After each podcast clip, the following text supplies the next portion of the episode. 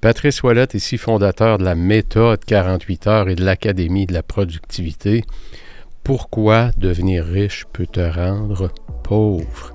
Quel beau sujet, un sujet d'actualité en ce début d'année pour ceux qui sont, disons-le, drivés dans leur carrière, qui sont très focus sur leur carrière, que ce soit réussite professionnelle, qui amène généralement l'abondance financière, alors, euh, il y a des belles choses qui se produisent de ce côté-là, évidemment, mais en même temps, il y a des grands pièges. C'est ce qu'on va regarder aujourd'hui. Pourquoi devenir riche peut te rendre pauvre?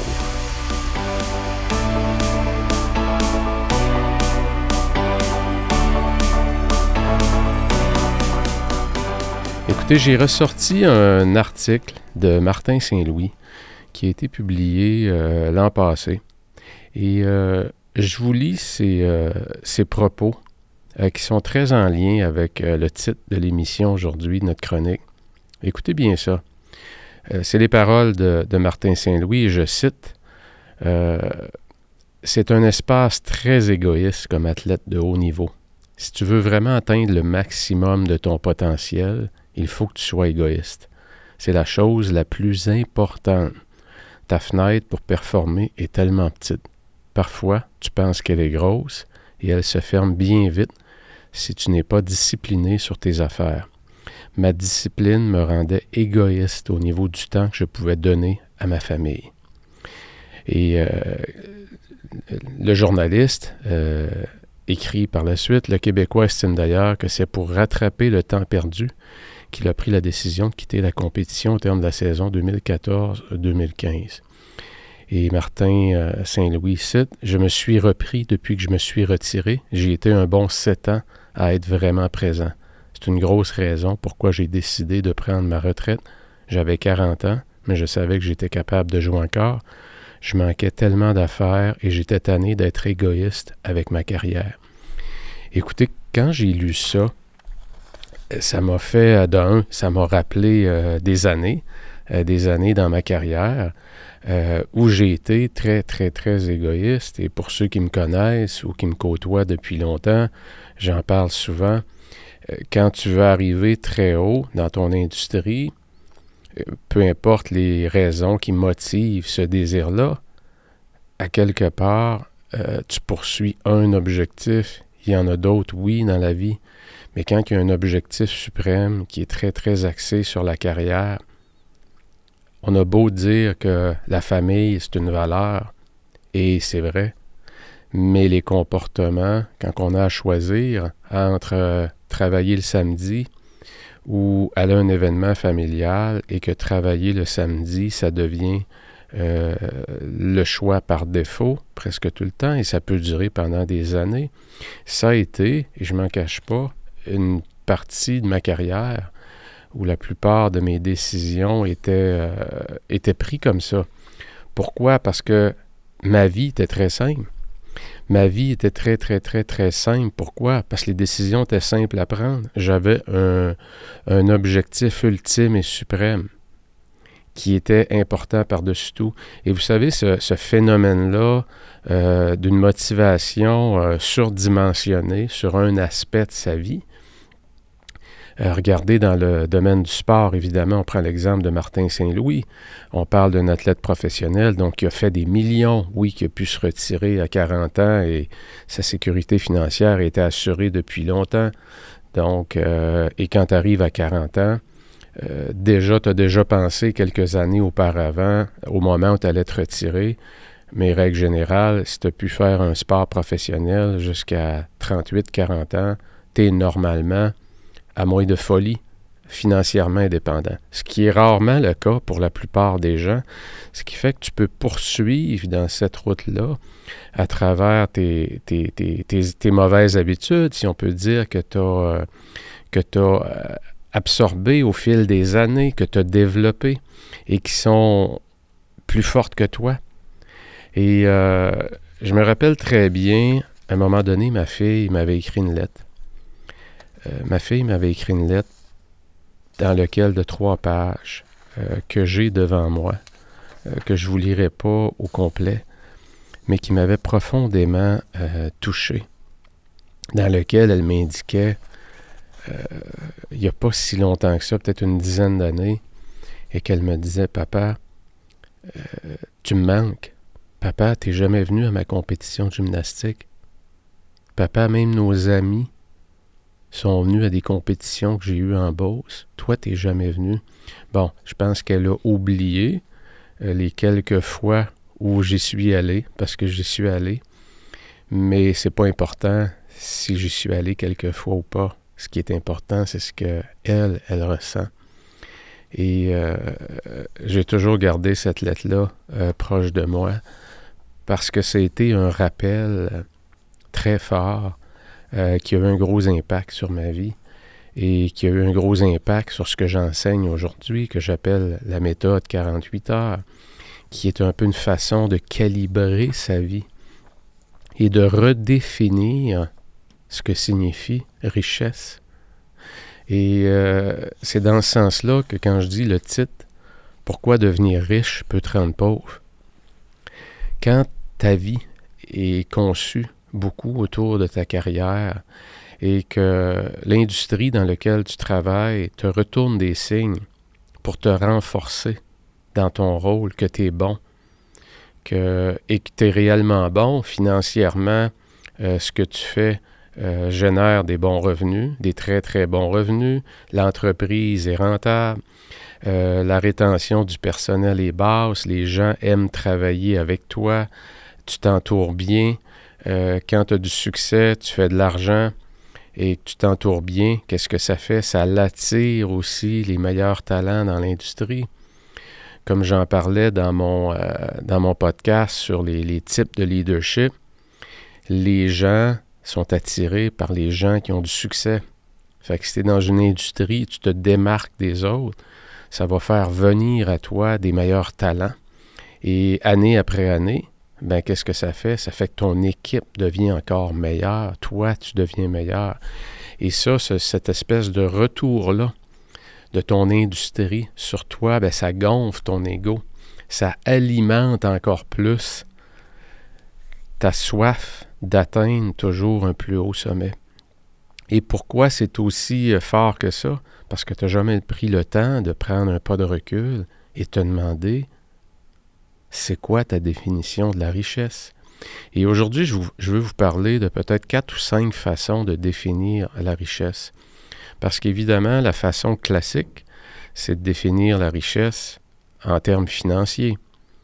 Et euh, effectivement, euh, c'est un aspect dont on ne peut pas négliger.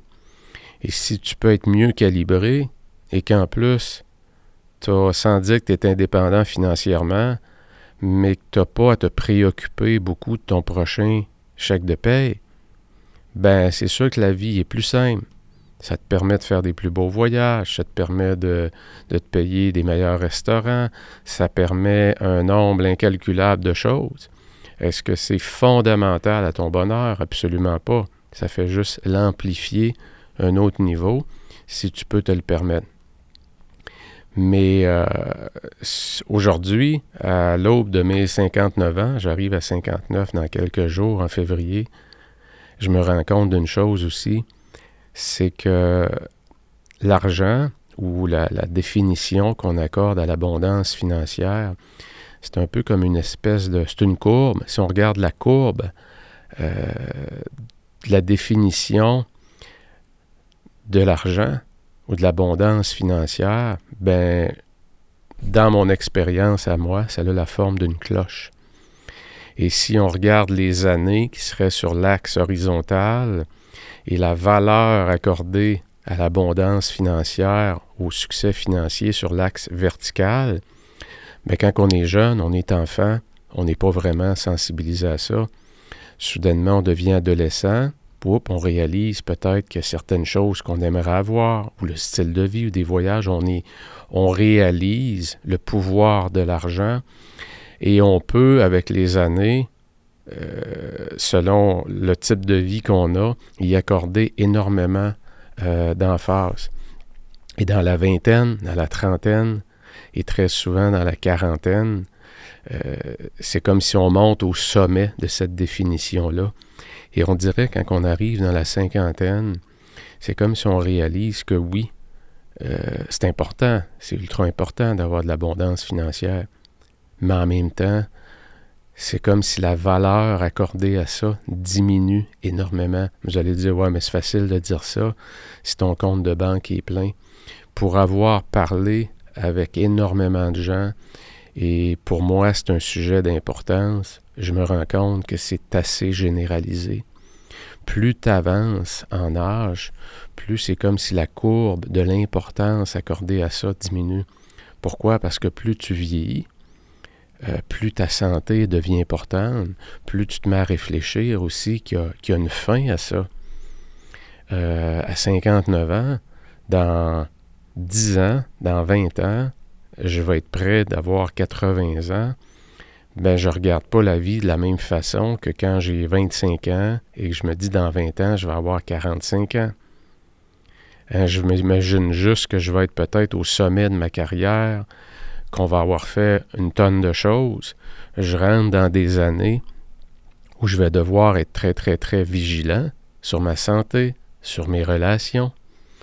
Euh, je rentre dans des années où je commence à perdre des amis, où j'ai des gens proches qui étaient plus âgés que moi, avec qui j'ai bâti des amitiés, qui, eux, il y en a certains, dont un cette semaine que j'ai appris, et ça m'a touché énormément, qui avait le cancer, le cancer du pancréas et qu'il lui reste quoi, deux, entre deux et quatre mois à vivre. Quelqu'un dont j'étais très très proche. Euh, donc, tu rentres dans des années où soudainement, ton quotidien est habité par d'autres choses que les finances.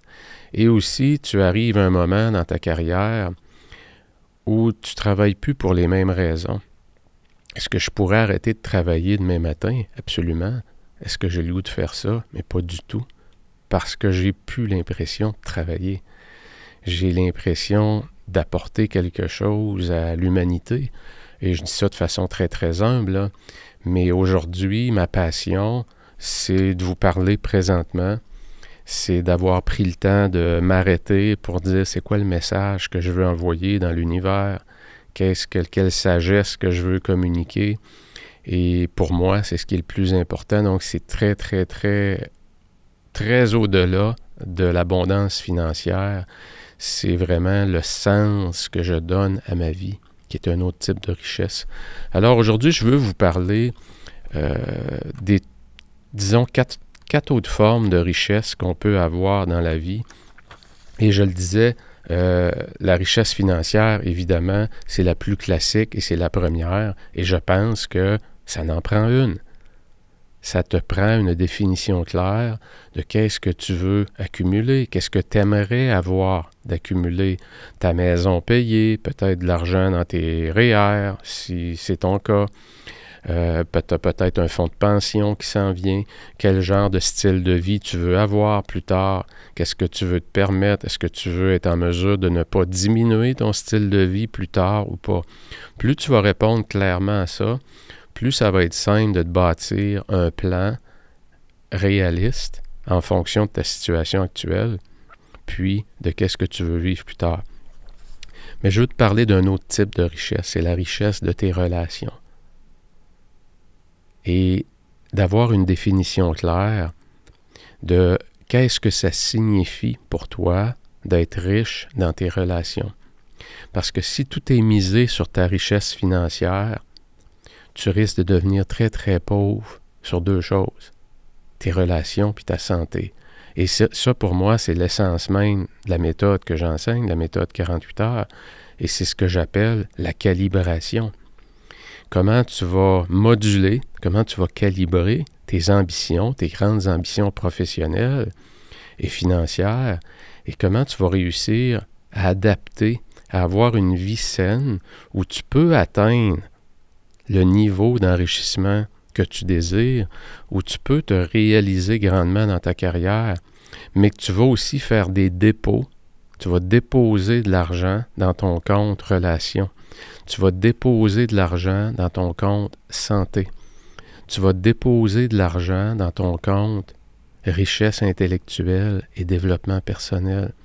Tu vas arrêter de mettre de côté euh, le fait que tu aimerais ça peut-être apprendre une troisième langue, apprendre l'espagnol, euh, apprendre comment la pêche à la mouche, apprendre à faire tes cours de danse, peu importe où tu veux développer ta personne, quel genre d'individu tu veux devenir, à ne pas constamment faire des retraits dans ton compte développement personnel, santé et relations pour aller faire des dépôts dans ton compte financier. Et c'est ça le grand, le grand danger. Croyez-moi, c'est pas quelque chose de facile parce qu'on n'a pas tous les moyens, comme un joueur de hockey professionnel, de dire j'ai assez fait de retrait dans mon compte relation que maintenant j'arrête ça et je décide de me concentrer et de faire juste des dépôts pendant des années dans mon compte relation. C'est très rare, c'est des exceptions. Mais regardez les athlètes amateurs. Les athlètes amateurs qui ont pour objectif de faire les Olympiques, une chose est sûre, c'est que si tu veux faire les Olympiques, tu vas devoir tout mettre dans ta carrière. Tu vas devoir tout mettre. Ta vie va être bâtie autour d'un objectif. Et ton coach va probablement te dire si tu as ce qu'il faut pour aller chercher une médaille. Et je connais des athlètes que leur objectif, c'est de faire les Olympiques et en espérant se classer pour arriver dans le top 3. Mais s'ils sont top 5, top 10 et que leur carrière finit, ils vont être totalement satisfaits. Mais même juste pour faire ça, l'effort nécessaire, que tu sois dixième ou vingtième pour les Olympiques, c'est exactement le même effort qu'aller chercher une médaille. Et évidemment, euh, le niveau de talent va y faire, euh, la préparation mentale va y faire aussi. Euh, mais il en demeure pas moins que tu vas bâtir ta vie, ta vie personnelle et professionnelle autour d'un seul objectif. Alors, je veux vous donner ici un petit peu euh, le comment. Comment est-ce que je peux, si je me considère peut-être mal calibré, parce qu'on n'est pas obligé d'avoir comme objectif d'être le meilleur sur la planète ou le meilleur de son industrie, pour être mal calibré, ça je peux vous le dire, parce que je connais énormément de gens qui sont passionnés par leur travail et où le travail prend une grande place dans leur vie. La famille aussi, mais en dedans d'eux, ils vivent beaucoup de culpabilité. Donc, comment est-ce qu'on peut arriver à mieux se calibrer? C'est un peu euh, ce, que, ce avec quoi je veux vous laisser aujourd'hui. Et euh, je vous dirais que la première étape, c'est de vous faire une liste euh, dans lequel il y a vos quatre définitions, vos cinq définitions, si vous voulez, de, richesse. La richesse financière, c'est quoi votre définition de la richesse financière? Exemple, euh, j'aimerais ça avoir suffisamment d'argent pour que si jamais j'arrête de travailler pendant un an, que j'ai les ressources pour le faire. Ça peut être ça, ta définition aussi. Euh, ça peut être ça peut être n'importe quoi, mais qui fait que il y a un objectif qui va te demander de, un effort important, mais en même temps, quand lequel tu crois et que tu es motivé à atteindre. Donc, quelle est cette définition-là pour toi? Il faut le définir, parce que si tu ne le définis pas, euh, ça va être très difficile pour toi de mettre des limites, d'établir c'est quoi le territoire qu'on laisse à cette forme de richesse-là. Deuxième chose, la richesse au niveau de ta carrière. Et pourquoi c'est important de le faire différemment? Parce que souvent, on va confondre les deux ensemble. Parce que, règle générale, abondance dans ta carrière, réussite dans ta carrière va signifier souvent euh, abondance financière. Lorsque notre carrière va de mieux en mieux, qu'on a accès à des plus hauts postes ou encore si on est entrepreneur, que on réussit à faire, à accomplir des grandes choses, en général, l'industrie, l'environnement nous retourne une forme de récompense qui est plus d'argent. Mais il ne faut pas oublier une chose, c'est que réussir ta carrière, pensons à un exemple bien commun, Mère Teresa. Ben, Mère Teresa, oui, elle récoltait des fonds, mais sa définition d'une carrière, si on peut dire, d'une vie réussie, était bien différente de l'accumulation de richesses. Donc, il y a des gens aussi qui exercent un métier, qui exercent une profession et qui le font parce qu'ils ont... Euh, ça fait partie de leur vie. Ça fait partie, ça donne une raison importante à leur vie.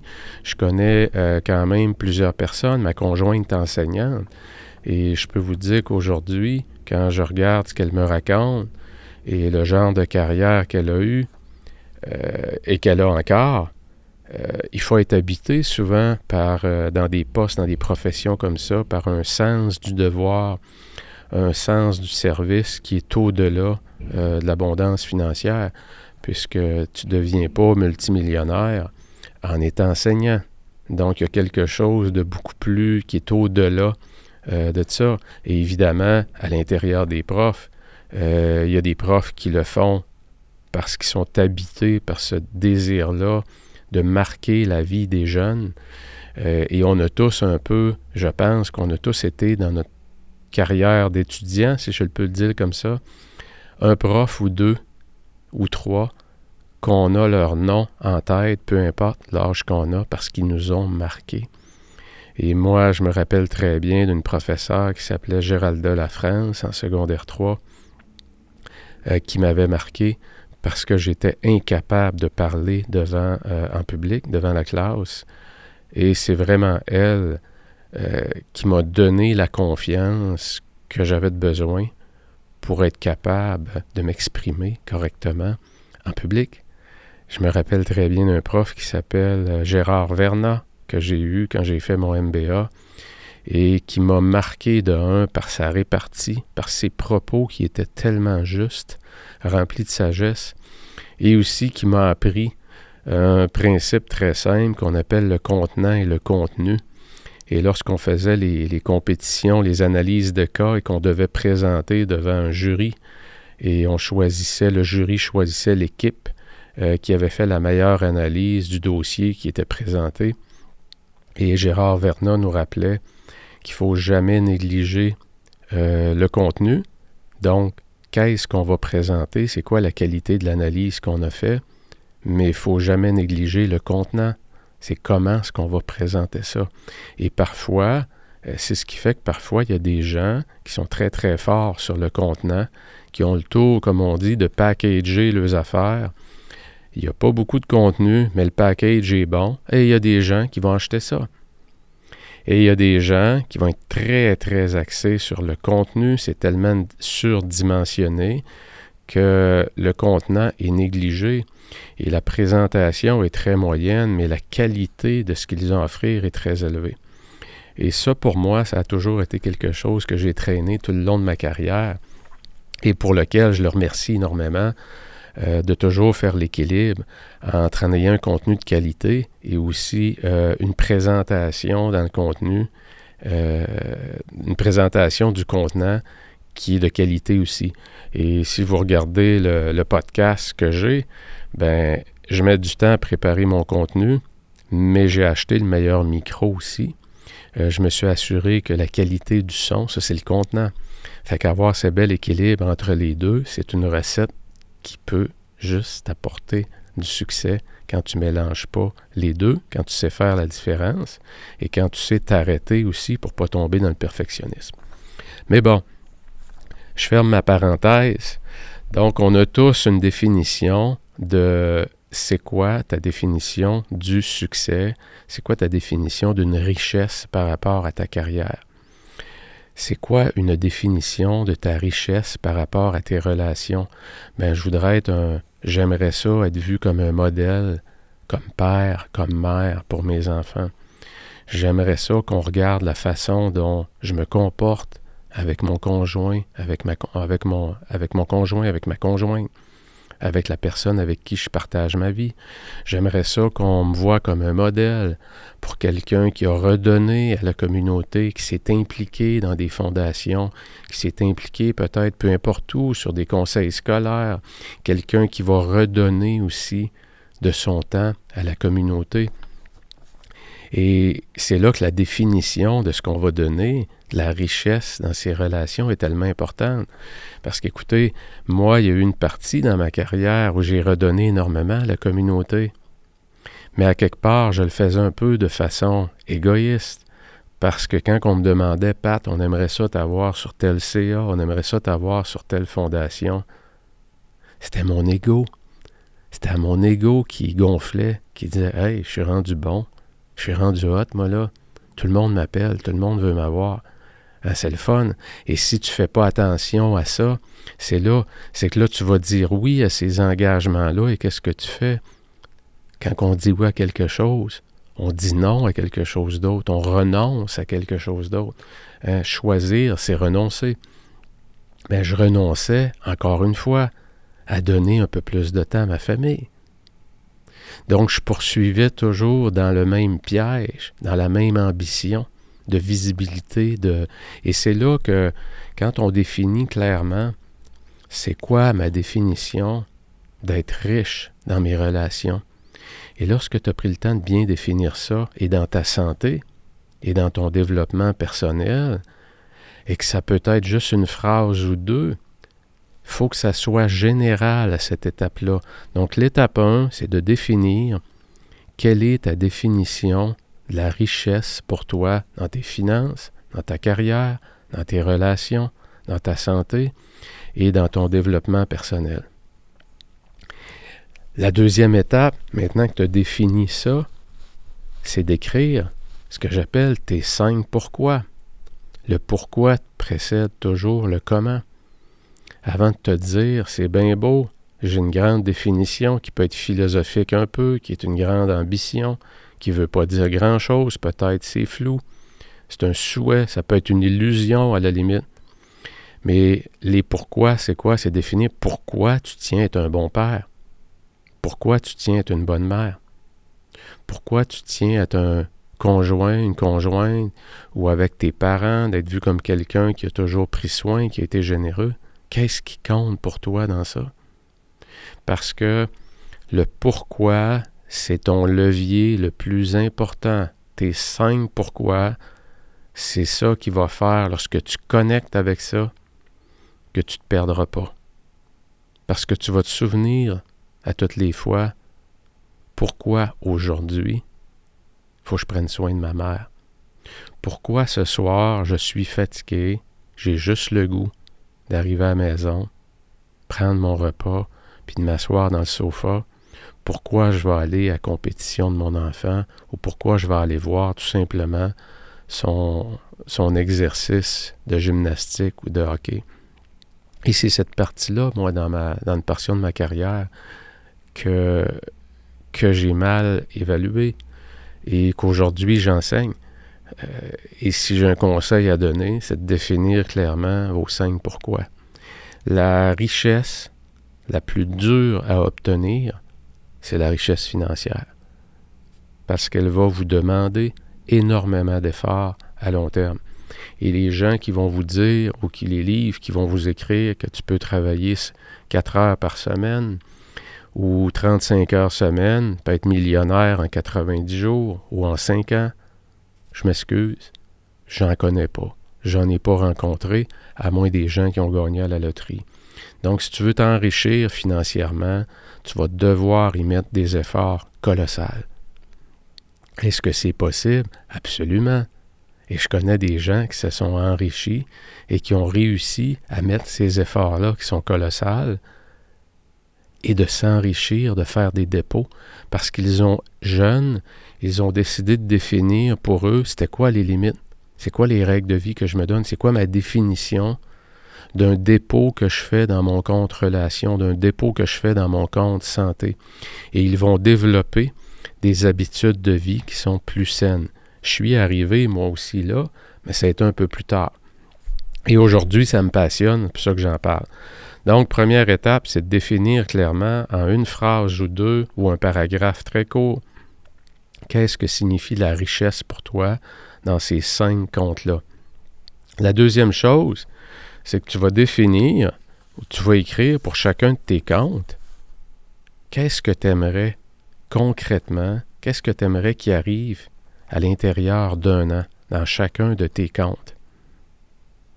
Dans ton compte finance, exemple, ça pourrait être, ben, cette année, je veux, je veux doubler mes paiements sur mon hypothèque parce que je viens d'avoir une promotion, puis plutôt que mettre tout cet argent-là dans des plus gros voyages, dans des meilleurs restos, je décide de mettre l'accent sur mon hypothèque parce que dans cinq ans, je vais avoir terminé de payer ma maison. Donc déjà, il y a quelque chose de très très clair de défini. Donc pour chacun de tes comptes, finances, carrière, relations, santé, puis développement personnel, qu'est-ce que tu aimerais qu'il arrive d'ici la fin de l'année? Qu'est-ce qui t'inspirerait? Qu'est-ce, que tu aimerais devenir mieux? Qu'est-ce que tu aimerais qu'il arrive de mieux dans ta vie? Et ce qui devient important par après, quand tu as défini ton annuel, c'est de définir ce mois-ci, au mois de février, au mois de mars, peu importe à quel moment tu écoutes ça, comment je peux m'engager envers l'objectif que j'ai qui est sur un horizon plus loin. Et crois-moi, qu'est-ce qui fait qu'on se perd dans la vie? C'est qu'on n'a pas pris le temps de clarifier quelle est sa définition à court terme de la richesse. Parce que de la définir à plus long terme, c'est relativement facile. J'aimerais ça être un bon père, j'aimerais ça être une meilleure mère, j'aimerais ça... C'est facile, pourquoi? Parce que c'est relativement universel. Connaissez-vous des gens qui se lèvent et qui ne veulent pas être un meilleur père? Connaissez-vous des gens qui se lèvent le matin et leur désir, c'est d'être une moins bonne mère? Hein, c'est comme relativement universel, mais quand ça vient le temps de le rendre concret, et le rendre concret, ça veut dire quoi? Ben, c'est plus qu'à la fin du mois, c'est aujourd'hui. Aujourd'hui, je fais quoi?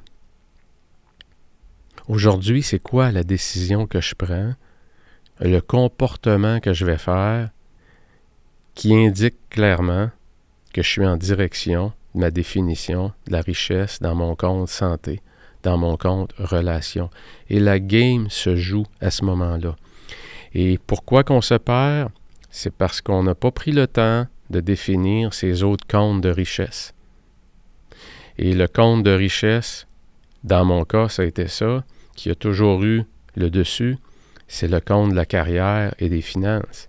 Pourquoi? Parce que je n'avais jamais pris le temps de m'arrêter et de dire, Pat, c'est quoi ta définition? Oui, la famille est une de mes valeurs. C'est un grand principe. Et oui, je croyais que je savais en dedans de moi que je manquais des opportunités. Mais quelque part, je me disais, bon, ben au moins, euh, on se paye des beaux voyages. C'était ma façon de rationaliser ma culpabilité. Mais en même temps, intérieurement, lorsque j'écoutais vraiment ce qu'il y avait, je savais que j'étais à l'encontre de mes valeurs, j'étais en incohérence. Donc, de définir ce que ça veut dire sur un horizon très court. Ça veut dire quoi? Ça veut dire cette semaine, si j'ai affaire à définir dans mon compte richesse santé, dans mon compte richesse relation, c'est quoi l'objectif que j'ai cette semaine? Première des choses. Et quel jour je vais le faire et à quelle heure. C'est tout. C'est pas compliqué. Mais ce qui n'est pas compliqué à faire est aussi pas compliqué à ne pas faire. C'est simple. Je ne sais pas le faire. C'est un engagement qu'on a pris avec nous. Il n'y a personne qui nous regarde. Il n'y a personne qui le sait que j'avais pris l'engagement euh, d'aller au cinéma avec ma blonde mercredi. Puis euh, mercredi, sur l'heure du souper, quand elle m'a demandé on va-tu toujours au cinéma, j'ai dit écoute, j'ai eu une grosse journée, je suis fatigué, puis qu'elle n'a pas insisté parce que à l'intérieur d'elle, le, discours qui se tient, c'est bon, je me doutais bien que c'est ça qu'elle allait me dire. Et elle insiste plus. Pourquoi? Parce qu'elle a un peu démissionné. Parce que j'ai eu ces comportements-là pendant des années. Donc, de revenir à ce que veut dire votre compte richesse en termes de comportement aujourd'hui pour la semaine en premier et à quelle, à quelle journée à quelle heure? Et préparez-vous un plan. Si c'est quelque chose qui est en soirée, vous le savez, en soirée, le muscle, la volonté est épuisé. Donc, si vous êtes fatigué de la journée, vous allez faire quoi quand ça va être le temps de prendre la décision d'aller prendre une marche de 15 minutes avec votre conjoint votre conjointe? Et vous avez juste à avoir le goût de rester assis dans le sofa. Vous allez faire quoi à ce moment-là? Quand à l'intérieur de vous, ça va vous dire Oh, regarde, je suis fatigué. Donc, la vie se joue dans ces petits moments-là de simplicité. Des moments qui sont tellement simples, hein. euh, ça se passe jamais parce qu'à un moment donné, on décide une fois par six mois d'aller souper un endroit qui coûte 300 dollars, puis on s'est payé une traite, comme on dit, puis on se dit, ben je viens de faire un gros dépôt dans le compte relation, je suis correct pour deux mois, croyez-moi, cette stratégie-là ne fonctionne pas les dépôts qu'on fait dans son compte santé, les dépôts qu'on fait dans son compte relation, se font dans les petits moments de chacune de nos journées.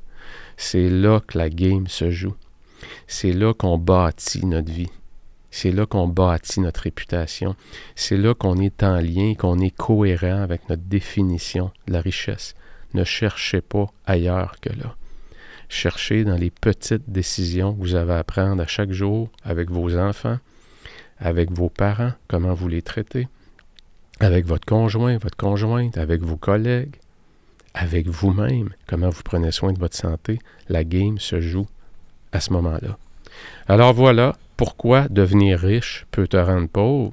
Je pense que vous comprenez que lorsqu'on poursuit un seul objectif et qu'on n'a pas défini euh, la richesse, la définition de la richesse dans ses autres comptes, on peut se ramasser un moment dans notre vie où on devient très très pauvre. On est riche dans une seule dimension, mais très très pauvre dans l'autre.